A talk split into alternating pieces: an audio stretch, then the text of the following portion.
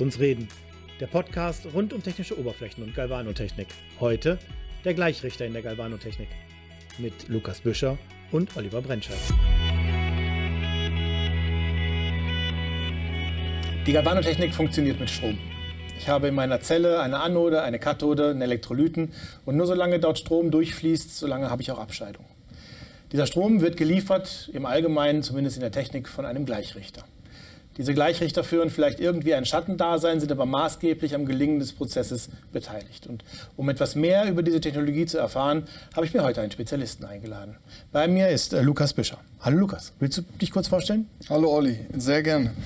Ähm, ich bin seit August 2018 bei der Munk GmbH tätig. Wir sind ähm, Lieferant und Hersteller von maßgeschneiderten Stromversorgungen in, für industrielle Anwendungen und größtenteils natürlich auch für die Oberflächen. Genau, die Oberflächentechnik ist sicherlich eine große industrielle Anwendung. Ich glaube auch ein großer Markt für euch. Ähm, ich habe gerade mal gesagt, der, der, der, Gleichrichter führt so etwas wie ein Schattendasein äh, und hat aber trotzdem maßgeblichen Einfluss auf die Funktion oder auf, die, auf das Ergebnis meines Prozesses. Ähm, kannst du uns mal erklären, was so ein Gleichrichter im Allgemeinen tut? Im Prinzip äh, wechselt ein Gleichrichter die angelegte Wechselspannung in Gleichspannung um mhm. und ähm, sorgt somit für die Versorgung des galvanischen Bades, also dem elektrochemischen Prozess. Ja gut, ich brauche in meiner Zelle einen Gleichstrom, ne, weil der Strom fließt von der Kathode zur Anode, das Material von der Anode zur Kathode, zumindest bei der normalen metallischen Abscheidung. Und ähm, das tut er gerichtet, weil ich will ja letztlich das Material von A nach B übertragen. Ich bekomme aber leider von meinem äh, Energieversorger eine Wechselspannung, ne? einphasig, genau. dreiphasig, also 230 und 400 Volt. Genau, ich, ne? richtig. Und jetzt habe ich da diese, diese tolle schwarze Kiste, wo ich auf der einen Seite mit einer Wechselspannung hineingehe und auf der anderen Seite mit einer Gleichspannung herausgehe. Was ist drin in der Kiste? Genau, sozusagen wie die Blackbox, genau. wie du schon richtig angesprochen hast. Also letztendlich ähm, wird, besteht ein Gleichrichter ähm, im Prinzip erstmal aus dem Herzstück, dem Transformator, worüber ähm, über das Wicklungsverhältnis sozusagen die angelegte Wechselspannung reduziert wird und auf die benötigte Spannung, die wir für den Prozess am äh, galvanischen Bad benötigen, runtergeregelt wird. Okay, ich komme also mit 230 Volt rein und ich komme mit 12 Volt wieder raus.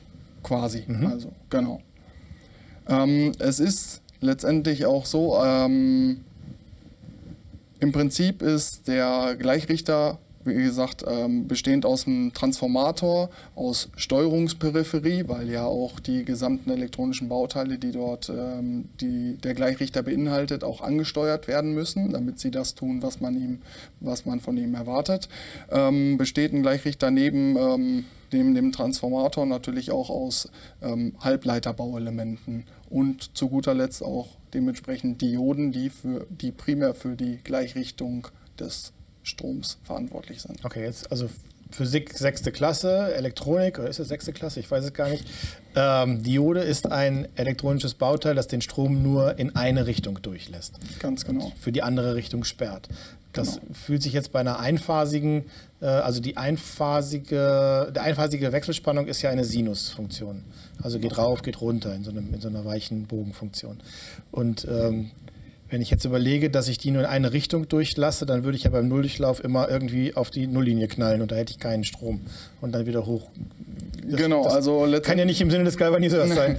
ähm, wenn äh, wie du schon richtig gesagt hast, wenn wir uns, ähm, sag ich mal, eine Grafik anschauen, ein Diagramm, wo wir auf der äh, Y-Achse die Spannung haben und auf der X-Achse die Zeit, hast du schon richtig gesagt, aus dem normalen Sinus, den wir auch äh, alle hoffentlich in der Physik kennengelernt haben, ähm, machen wir sozusagen den unteren Teil unterhalb der X-Achse, klappen wir mit nach oben um. Mhm. Das heißt, äh, letztendlich ähm, ja, wandeln wir sozusagen, so dass wir nur im, in einem, ähm, ja, in einem ähm, Polbereich tätig sind, sozusagen. Okay, jetzt, wenn ich das jetzt mal bildlich von meinem geistigen Auge weiterführe, wir haben jetzt also den Bogen nach oben, wir haben jetzt keine Lücke und den nächsten Bogen, sondern wir haben den Bogen nach oben, den Bogen nach oben, den mhm. Bogen nach oben. Äh, ist immer noch extrem, ist kein Gleichstrom, oder? Ähm, ist, ist richtig. Ähm, dementsprechend kommen am Ausgang des Gleichrichters Dioden oder Dioden, äh, ja, Dioden zum Einsatz, die für die Gleichrichtung sorgen. Sozusagen am Ende des Gerätes äh, für eine Gleichspannung und dementsprechend auch für einen relativ ähm, ja, geraden Verlauf sozusagen mhm. im Bezug auf unsere Grafik sorgen. Okay, aber ich kriege niemals diese ideale Linie, oder? Geht das, ähm, geht das die ideale Linie wird es äh, nicht geben, weil wir immer noch ein ähm, ja, für Galvaniseure ähm, undankbaren Anteil an ähm, prozentualem Wechselspannungsanteil haben, der bei der sozusagen des, der Hoch, das Hochklappen der, des unteren Teils äh, des Sinus nach oben ähm, haben wir immer noch einen prozentualen Anteil an äh, Wechselspannung, der der Gleichspannung sozusagen übergelagert, oh, ja, übergelagert ist. Dementsprechend, äh, und das nennt sich Restwelligkeit. Mhm. Sozusagen die Restwelligkeit ist der, ähm, ja, der letztlich verbliebene Wechselspannungsanteil.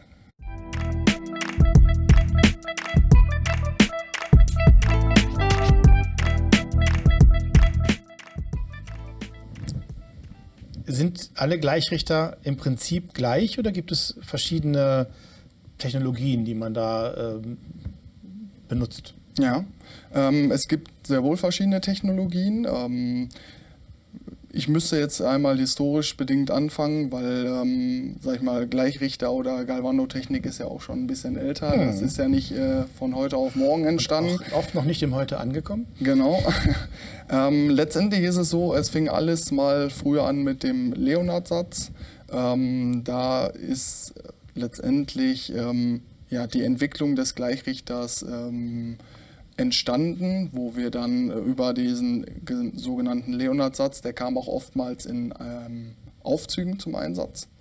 Ähm, und ähm, ja, in der weiteren Entwicklung ähm, war sozusagen aus dem Leonard-Satz wurden äh, Selengleichrichter und daraus Siliziumgleichrichter, wo dann bis hin heutzutage ähm, ja, elektronische sozusagen Schaltnetzteile auch zum Einsatz kommen.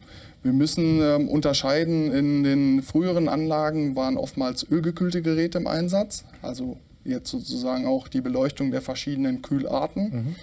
Da ist es nämlich so, ähm, Galvaniken vor, von vor 50 Jahren haben meistens ölgekühlte Geräte im Einsatz gehabt und ähm, das waren dann einmal die Technologie Stelltrafotechnik, die gab es in ölgekühlten oder gibt es heute noch in ölgekühlten Geräten, als auch die Thyristor-Technologie.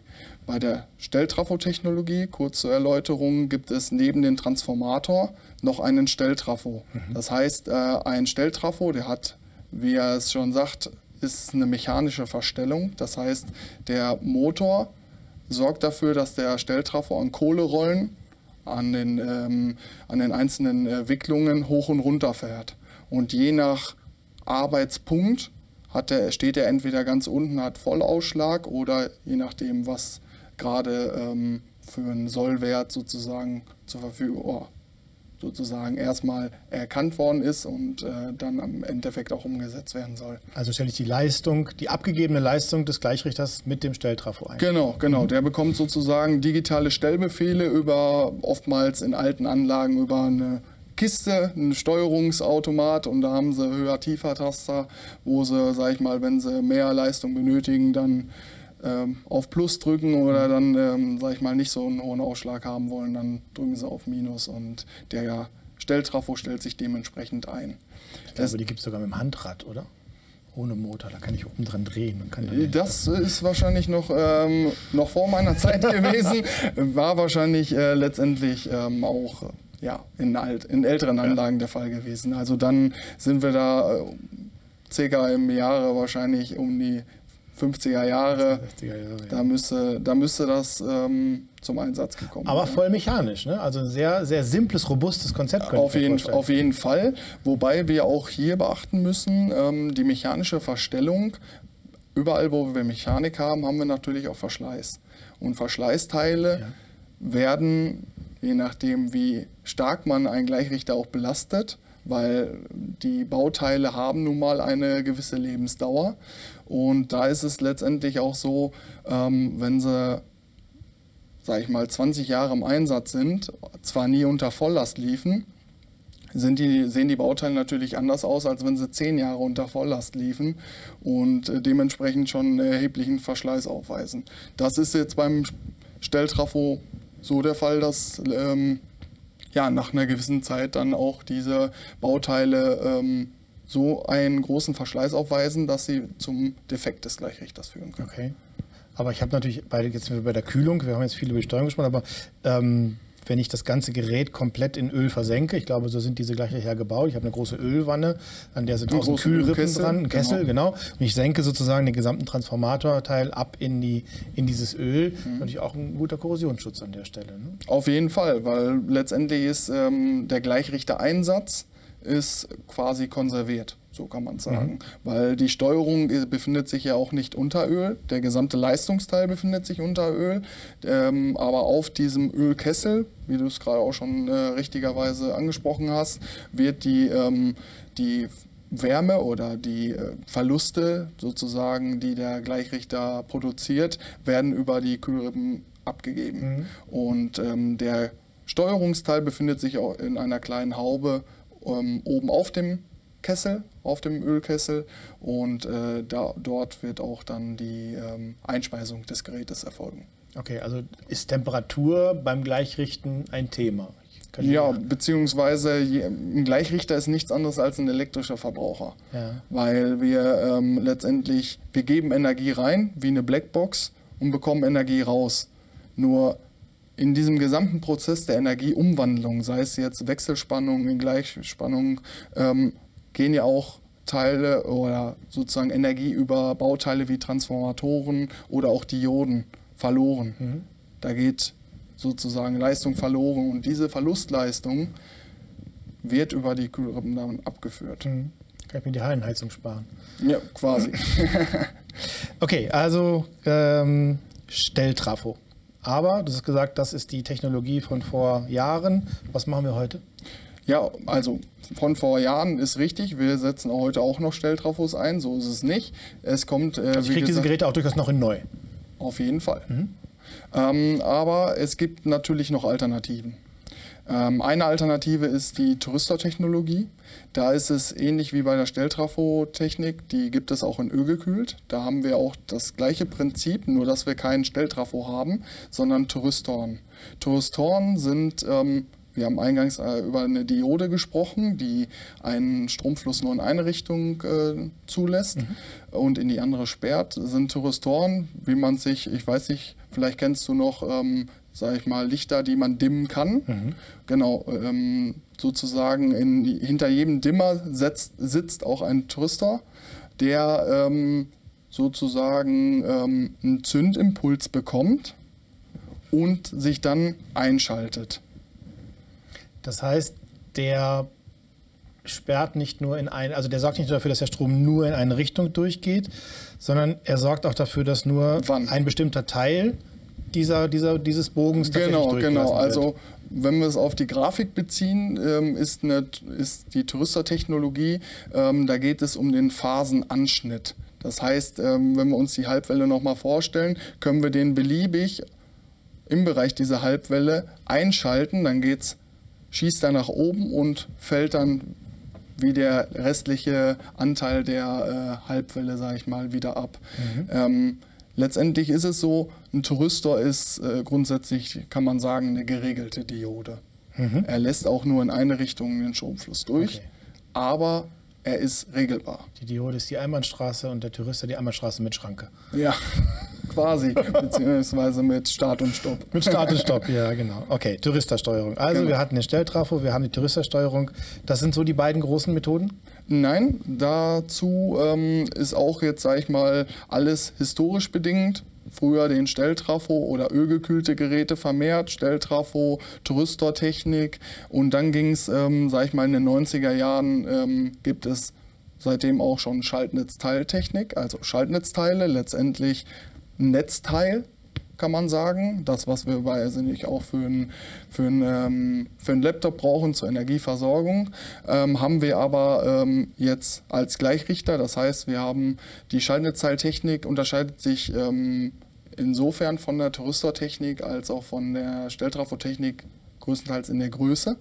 Und ähm, dort werden nicht, ähm, sag ich mal, ähm, ja, Thyristorsteller oder Stelltrafos ähm, benötigt bzw. benutzt, sondern ähm, Transistoren, die über sozusagen die Eingangsnetzspannung erst zerhacken und am Ende auch über Dioden äh, gleichrichten. Und wie gesagt, alles in, einem kleinen, in einer kleinen Blackbox, mhm. wo wir neben dem kleinen Transformator, neben den kleinen äh, Dioden und ähm, Transistoren sozusagen die, ähm, ja, die Wechselspannung in Gleichspannung umwandeln.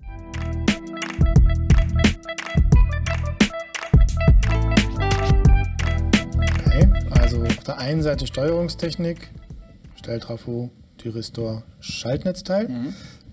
Aber auch die Kühltechnik ist, glaube ich, noch ein entscheidendes Thema. Wir hatten genau. gerade schon etwas länger über die Ölkühlung gesprochen. Genau. Was geht noch? Es geht noch Luft und Wasser. Also ähm, da, wie gesagt, die drei Technologien kann man auch nach den Kühlarten äh, unterteilen. Das heißt, Stelltrafo gibt es nur in Öl, mhm. in keiner anderen Technologie. Ähm, Tourister gibt es in allen dreien, mhm. Luft, Wasser als auch Öl. Wasserkühlung und Strom? Ja, das geht auch. ist eine berechtigte Frage. Ähm, gerade bei Touristergeräten ist es aber so, dass wir den Leistungsteil vom Elektronikteil trennen. Das heißt, mhm. wir haben keine, ähm, keinen direkten Kontakt zwischen Kühlkreisläufen im Gerät und Steuerungsperipherie. Mhm, okay.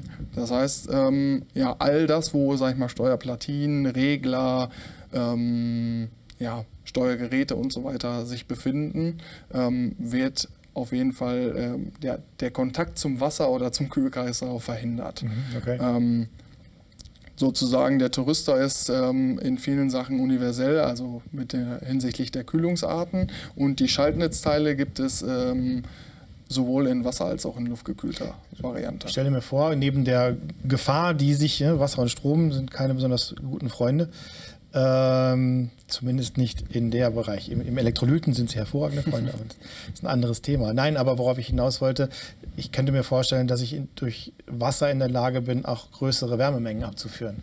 Also ich kann wahrscheinlich kompakter bauen oder ich kann besser kühlen, wenn ich Wasser kühle. Ja, ist richtig, weil ähm, je nachdem, wie groß die Geräte oder was für eine Leistung die Geräte haben, umso äh, größer werden auch die Verluste sein. Weil mhm. äh, letztendlich, äh, je größer Bauteile werden, desto äh, ja, mehr Leistung sie führen müssen, desto mehr Wärme entsteht auch ähm, in diesem Prozess.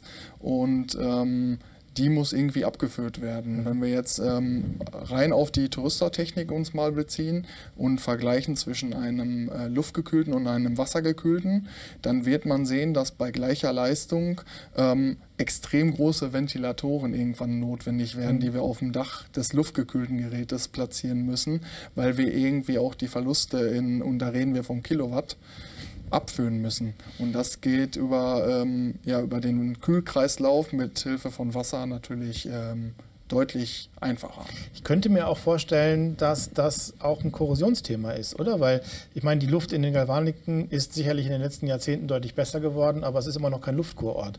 äh, wir haben dann einfach mit, mit, mit Säuren zu tun, die ausgasen. Wir haben teilweise eine aggressive Atmosphäre, die nicht 100% abgesaugt werden kann, die sich natürlich dann äh, an die umliegenden Anlagenteile herum macht. Insofern ist eine Luftkühlung, also jetzt mal aus dem Bauch raus, Erfahrung heraus würde ich immer sagen, hu, eine Luftkühlung in der Galvanik, vielleicht keine gute Idee.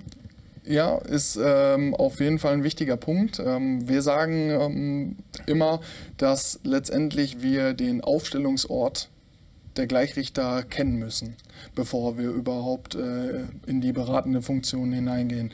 Ähm, weil es insofern wichtig ist, ähm, über eine Anlage äh, luftgekühlte Geräte zu stellen, wo wir sagen, Zink, äh, Kupfer oder ähm, anderweitige Prozesse ähm, ja, durchführen.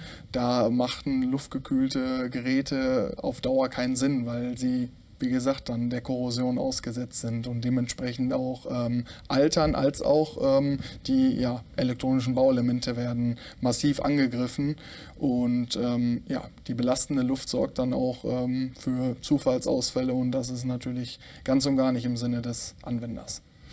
Aber trotzdem ist es ja durchaus im Sinne des Anwenders, mit seinem Gleichrichter so nah wie möglich an die Zelle heranzukommen, weil die Leitungen zwischen Gleichrichter und Zelle ja durchaus Verluste haben. Ne? Genau, genau. Also ähm, es ist so, dass wir ähm, uns genau anschauen müssen, okay, wie weit ist der Weg, den wir mit Hilfe von Kabeln als auch äh, oder über Kupferschienen bis hin zum Bad äh, bewerkstelligen müssen, weil wir letztendlich vom Gleichrichterausgang zum Bad hin müssen und dort den Strom nämlich ja auch benötigen. Am Gleichrichterausgang bringt es uns ja letztendlich erstmal nichts. Ähm, da ist es wichtig, dass man sich auch darüber Gedanken macht, weil wir letztendlich, ähm, je nachdem, wie viel Strom wir transportieren müssen, müssen wir auch dementsprechende Kabel oder auch Kupferquerschnitte wählen, weil sonst die Erhitzung ähm, zu groß wäre und damit auch eine gewisse Brandgefahr einhergeht. Ja. Und gerade im Bereich von Galvaniken ähm, ein ähm, ja, sensibles Thema ist. Mhm. Ähm, es gibt auch äh, ja, in diesem Bereich eine, eine, Formel, wie man sich es auch ausrechnen kann, ähm, was für einen Leitungsquerschnitt man wählen muss, um, sag ich mal, die und die Distanz zu überbrücken. Weil, wie gesagt, Spannungsverluste, je länger der Leitungsweg ist, auftreten. Das heißt, ich muss im Grunde, wenn ich eine lange Leitung habe, dann muss ich auch mehr Spannung auf mein System geben, damit ich die entsprechende ja, Leistung in der Zelle abrufen kann. Genau. Also letztendlich ähm, sollte man das bei der Auslegung des Gleichrichtergerätes berücksichtigen. Sag ich mal, hat man jetzt äh, 10 oder äh, 30 Meter Weg äh, zum Bad. Ähm, dementsprechend ja, muss man sich entscheiden, okay, erhöhe ich, sag ich mal, die ähm, Spannung des Gerätes ähm, um 20 Prozent, damit ich genau diesen Spannungsverlust wieder ausgleichen kann. Weil letztendlich das, was zählt, ist das, was am Bad ankommt. Mhm. Und das ist das, was äh, dem äh, Galvaniseur letztendlich auch interessiert und wichtig ist. Ja, klar.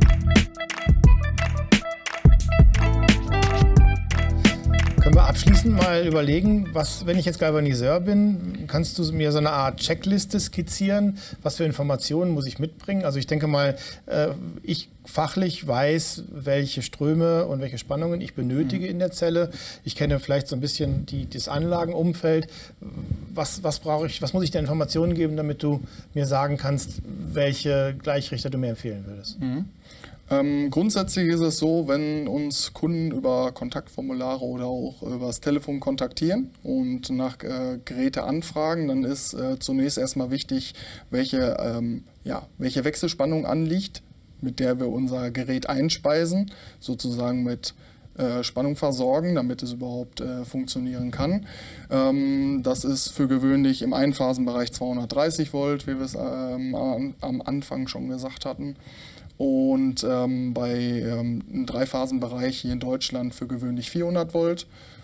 In Amerika kann es 480 sein, je nachdem. Also die Netze sind ja doch auf der Welt durchaus unterschiedlich. Okay. Ähm, und dann ist es wichtig, dass uns der Kunde genau sagt, welche Leistung er benötigt. Das heißt, sowohl die Spannung als auch den Strom. Mhm weil wir daraufhin äh, letztendlich den Gleichrichter natürlich auslegen. Ähm, darüber hinaus ist die Kühlart wichtig. Das heißt, ähm, welche Kühlart der Kunde präferiert.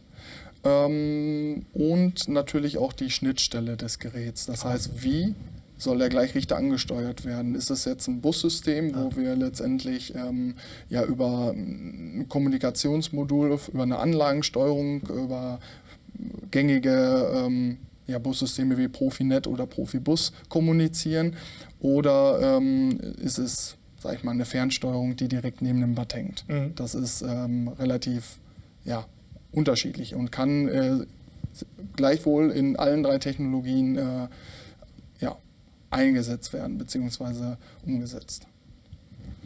Also, wenn ihr das nächste Mal einen Gleichrichter braucht, dann wisst ihr jetzt A, was dahinter steckt und B, was ihr mitnehmen müsst, wenn ihr zu eurem Lieferanten geht. Das war der Podcast der Brennscheid Galvanik Service. Beratung, Schulung, Labor. Vielen Dank fürs Zuhören. Weitere Folgen und nützliche und interessante Artikel findet ihr auf www.silberbird.de. Bis zum nächsten Mal. Euer Oliver Brennscheid.